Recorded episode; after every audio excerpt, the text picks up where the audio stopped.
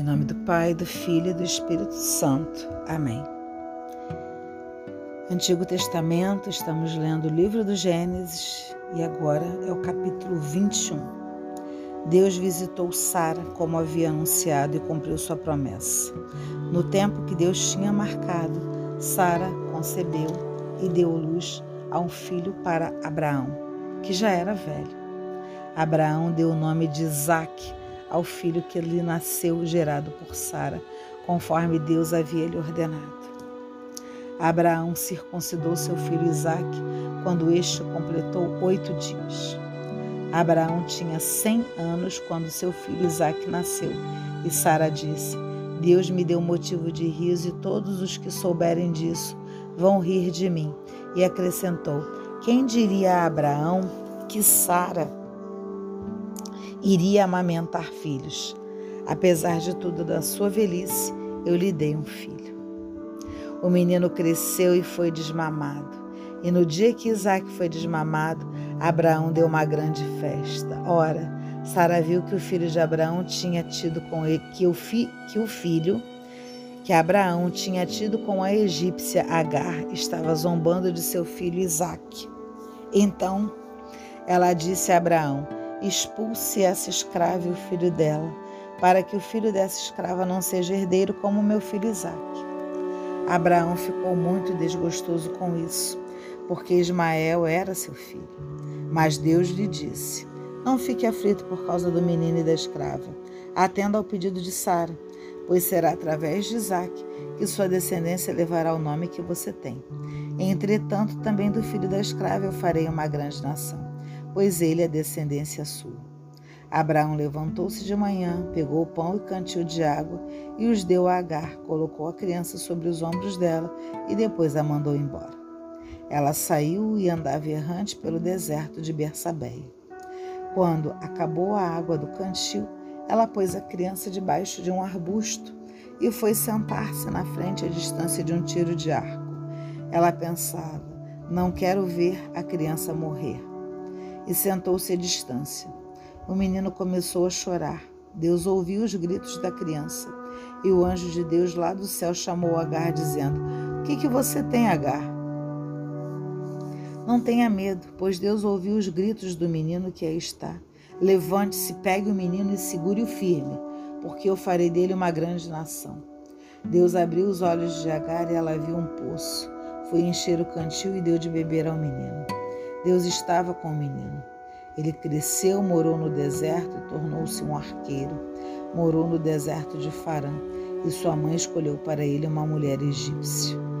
Nesse tempo, Abimeleque veio com Ficol, chefe do seu exército, e disse a Abraão: Deus está com você em tudo que você faz. Portanto, jure por Deus aqui mesmo, que não enganará nem a mim nem aos meus filhos e descendentes e que você tratará a mim e a essa terra onde você mora com a mesma amizade que eu tratei você. Abraão respondeu: Eu juro. Então Abraão reclamou com Abimeleque por causa do poço do qual os servos de Abimeleque se haviam apoderado. Abimeleque respondeu: Não sei quem foi que fez isso. Você não me informou nada e só agora estou sabendo disso. Abraão pegou ovelhas e bois e os deu a Abimeleque e os dois fizeram uma aliança. Abraão separou sete ovelhas do rebanho e Abimeleque lhe perguntou: Para que servem essas sete ovelhas que você separou? Abraão respondeu: Essas sete ovelhas que você recebeu da minha mão são a prova de que eu cavei este poço. Por isso o lugar recebeu o nome de Bersabeia, porque aí os dois fizeram um juramento. Depois que fizeram aliança em Bersabeia, Abimeleque ficou chefe do seu exército, voltaram para a terra dos filisteus. Abraão plantou uma árvore em Bersabeia e invocou aí o nome de Deus, o Deus eterno. Abraão morou muito tempo na terra dos filisteus. E nós vemos no capítulo 21, o último capítulo dessa semana, né, o nascimento do filho da promessa, que, é claro, é um desafio à natureza e à nossa compreensão humana, é óbvio, mas para Deus, nada é impossível. Lemos isso no capítulo 18, no versículo 14, aqui mesmo em Gênesis. Então, enquanto a, a, a Agar se coloca à distância, né? Aí é um outro cenário para não ouvir os gritos do filho que está prestes a morrer, Deus ouve e se apresenta para salvá-lo, porque Deus tinha uma promessa para a vida de Ismael. E diz para ela: cuide do seu filho, porque, né? Eu vou fazer dele, né? Também um homem, também é pai de príncipes. Então Deus estava aberto, né? O símbolo de Ismael nesse momento de ouvir o choro é algo que a gente precisa, né? Efetivamente ter essa certeza. Não pode parar, pairar o um mínimo de dúvida no, no nosso coração. Deus, ele ouve os nossos clamores. E aí, novamente, eu volto para fechar essa semana com essa reflexão. Amanhã é o dia de irmos à igreja, irmos ao nosso templo, à missa, ao culto, né? a, a, a todas as manifestações né? dos quais a nossa religiosidade pede, nós vamos, porque Deus é único e, como lemos essa semana, Deus não faz acepção de pessoas, que isso fique muito claro. Né? Nada, nada, nada. Ele quer que a gente se relacione com Ele, que nós o obedeçamos e que nós tenhamos a certeza de que Ele tem promessas para todos nós. E que Ele, todo tempo, incansavelmente, fica intervindo. Ele já tinha falado com Abraão: Abraão, deixa Agar ficar lá. Aí Ismael afronta Isaac, e aí Sara tem que intervir, Deus tem que intervir. Agar sabe que isso não está certo, e aí vai lá, está prestes a deixar o filho morrer. Olha só a sucessão de desobediências à palavra de Deus. Até quando vamos viver esse processo de desobediência? Até quando? É mais interessante ficar reclamando: ah, Deus está demorando a ouvir o meu clamor, eu choro, choro, choro, boto meu joelho no chão e Deus não me atende. Será que é assim? Será que é verdadeiramente assim? Porque se eu boto o joelho no chão, mas viro a cara para o meu vizinho, viro a cara para a dor do outro, ah, Luciana, mas eu estou cheio de dores, eu sei, eu também. Eu estou, o mundo inteiro está. Porque a gente não veio aqui para passeio. Olhe para o crucificado. Pega o seu crucifixo. Olhe para o Cristo na cruz. E aí eu te pergunto: a sua dor sequer se aproxima da dor dele? É essa a única pergunta. Se a sua dor se aproxima da dor dele, pode até estar justificado. Eu não acredito. Eu sei que as minhas não chegam.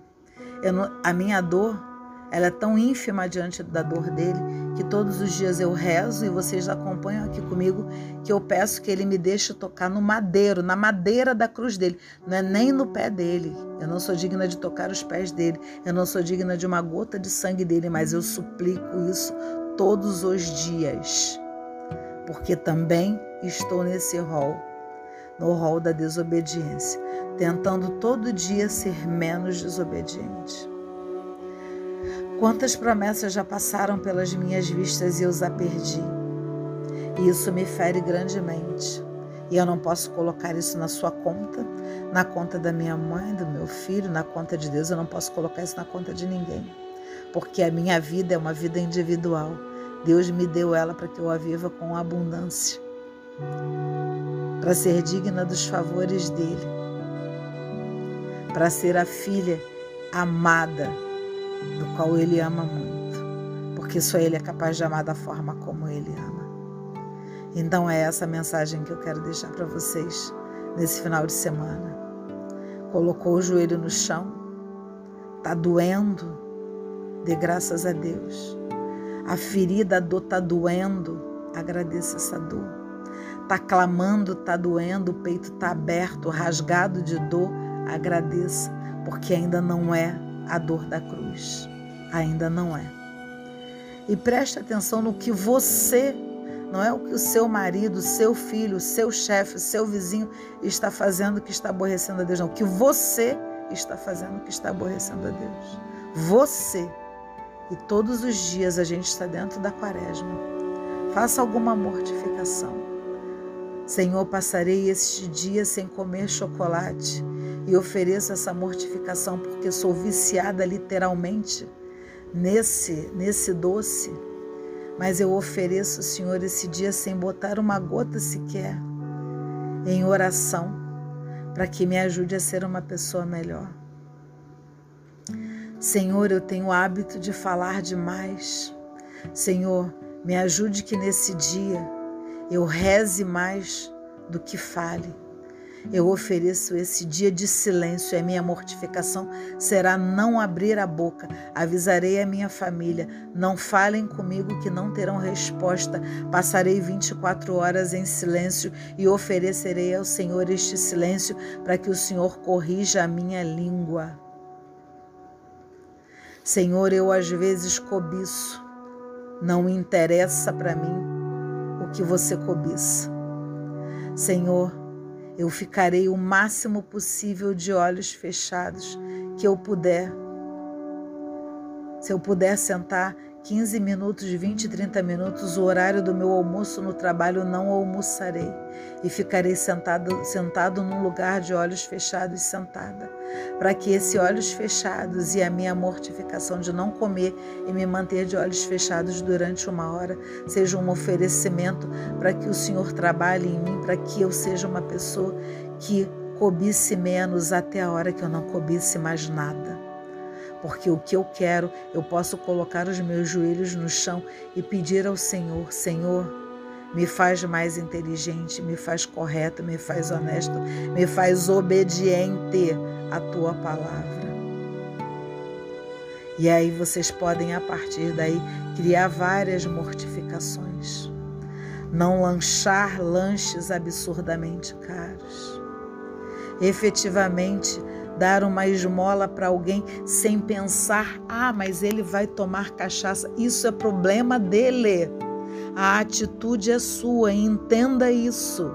Deus não está olhando o que ele vai fazer, ele está olhando o que você vai fazer. Você, você. A atitude é sua. A atitude é sua. Se ele vai comprar cachaça, se ele vai. Não interessa. A intenção do coração é sua. Ponto. Não tem que estar tá especulando o que o outro vai fazer. Não interessa. Não interessa. Interessa a sua atitude. Estamos cada vez mais avançando dentro da quaresma num processo de crescimento espiritual. E vamos juntos. Que essas palavras, que são as palavras da nossa sagrada Escritura, perdoem os nossos pecados e nos conduz à vida eterna. Amém.